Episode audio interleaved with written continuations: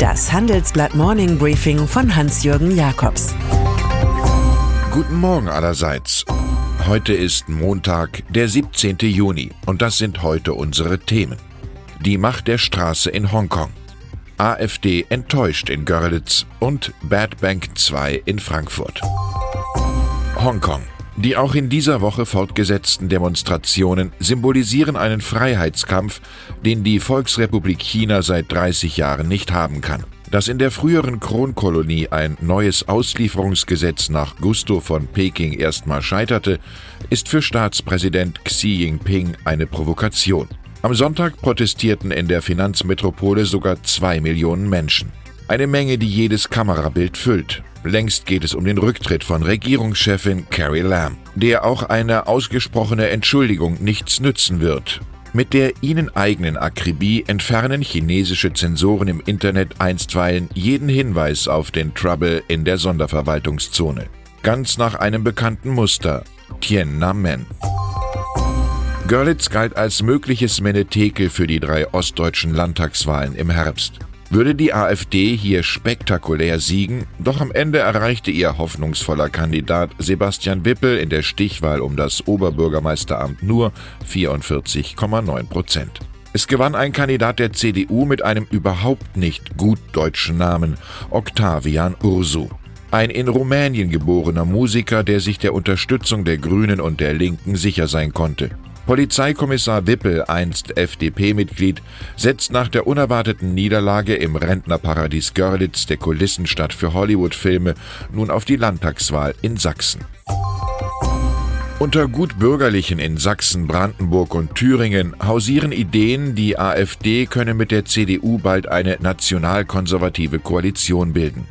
Christdemokrat Hans-Georg Maaßen in seiner Beredsamkeit derzeit so etwas wie eine ältere Kevin Kühnert-Ausgabe, sagte in einem Radiointerview, derzeit würde man einen solchen Pakt ausschließen, aber man weiß ja nie.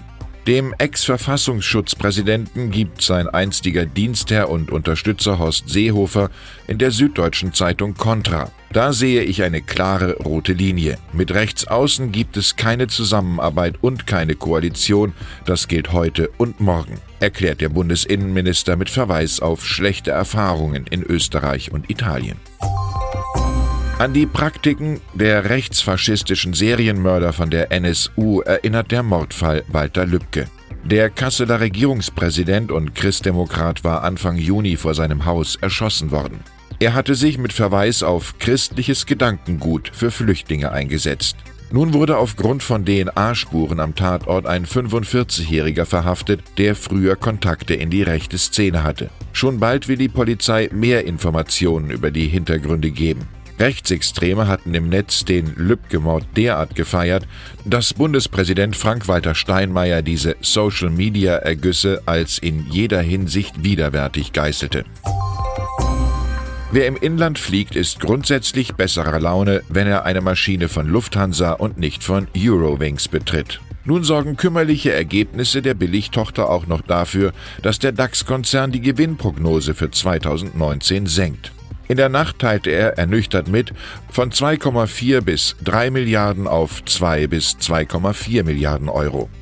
Operativ fallen bei Eurowings aufgrund des harten Wettbewerbs rote Zahlen an. Die Problem-Airline, die dieses Jahr eigentlich mit Gewinnen glänzen wollte, wird in Kürze ihr Gesundheitsprogramm bekannt geben.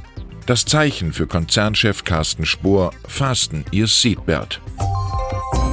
Bei Volkswagen laufen die Geschäfte trotz Dieselgate gut, die der Berater aber noch um einiges besser. Zwecks Aufarbeitung der Betrugsaffäre um manipulierte Abgassoftware gab der Konzern bereits 1,77 Milliarden Euro für externe Helfer, meist Anwälte aus, so haben wir recherchiert. Für die Kanzleien Jones Day, Freshfield, Brockhaus Derringer sowie Gleis Lutz sind die Wolfsburger Taten ein sprudelnder Quell des Wohlbefindens und das Schöne, die Sondererlöse fließen weiter. Einer Musterfeststellungsklage haben sich 400.000 Verbraucher angeschlossen. Und auch mit einstigen Mitarbeitern streitet VW vor Gericht. Es gilt hier die klassische Vespasian-Formel Pecunia non olet. Geld stinkt nicht, schon gar nicht nach Benzin. Wenn etwas gut werden soll im Bankenwesen, muss erst einmal etwas bad werden, schlecht also. Und das seit der Finanzkrise erprobte Mittel dazu heißt Bad Bank. Dazu greift jetzt CEO Christian Sewing bei der Deutschen Bank, wie die Financial Times berichtet. Die neue Einheit mit der Funktion einer finanziellen Entsorgungsstation soll kritische Derivate in Höhe von rund 50 Milliarden Euro übernehmen und losschlagen. Der neue Konsens in Frankfurt-Taunus-Anlage angesichts einer fortgesetzten Kursluxation etwas muss passieren, etwas Radikales. Von 2012 bis 2016 hatte sich das Geldinstitut mit einer ersten Bad Bank Phase schon mal von Assets in Höhe von 125 Milliarden Euro getrennt. Wir haben noch einige außergewöhnliche Geschichten im Sortiment, wie Frankreich, Deutschland und Spanien einen neuen europäischen Kampfjet auf die Bahn bringen, was ein bei Kriminellen beliebter CEO-Fraud ist, oder warum der österreichische Notenbankchef dafür ist, das starre Ziel von 2% Inflation aufzulösen und stattdessen einen Korridor von 0,5 oder 1% auf oder ab zu erlauben. Je unbeliebter CDU und SPD in der Bevölkerung werden, desto enger schließen sie sich gegen alle Unbill der Welt zusammen. Was sie noch unbeliebter macht, bis die Wahlen im Herbst anstehen. So gut wie möglich präsentierten sich die Spitzen der Regierungsparteien gestern Abend jedenfalls im Koalitionsausschuss als Einheit. Man klammert sich an den Haushalt 2020, an die Hoffnung und ans Mandat. Heute schon müssen sich die Großkoalitionäre auf Schloss Meseberg bei Berlin den Sozialpartnern zum Zukunftsgespräch stellen. Der Wirtschaftsverband DIHK fordert die Bundesregierung auf, ihre Strategie zur künstlichen Intelligenz endlich zu verwirklichen. Digitalisierung bietet der deutschen Wirtschaft enorme Chancen, sagt DIHK-Präsident Erik Schweitzer meinem Kollegen. Und dann ist da noch Boris Johnson, Sonderling der britischen Konservativen, der gestern Abend bei einer TV-Debatte der Kandidaten für Parteivorsitz und Premierministeramt einfach nicht zu Channel 4 kam. Sein Stuhl blieb leer. Nur zur BBC-Debatte morgen will der Ex-Außenminister, der fest davon ausgeht, in die Urwahl der letzten zwei zu kommen, erscheinen. Von seinen fünf Rivalen machte Entwicklungshilfeminister Rory Stewart bei Channel 4 eine gute Figur. Exzentriker Johnson mit seiner Politik des leeren Stuhls wiederum könnte sich sein Idol Winston Churchill zu Herzen nehmen. Mit dem Geist ist es wie mit dem Magen, man sollte ihm nur Nahrung zumuten, die er verdauen kann.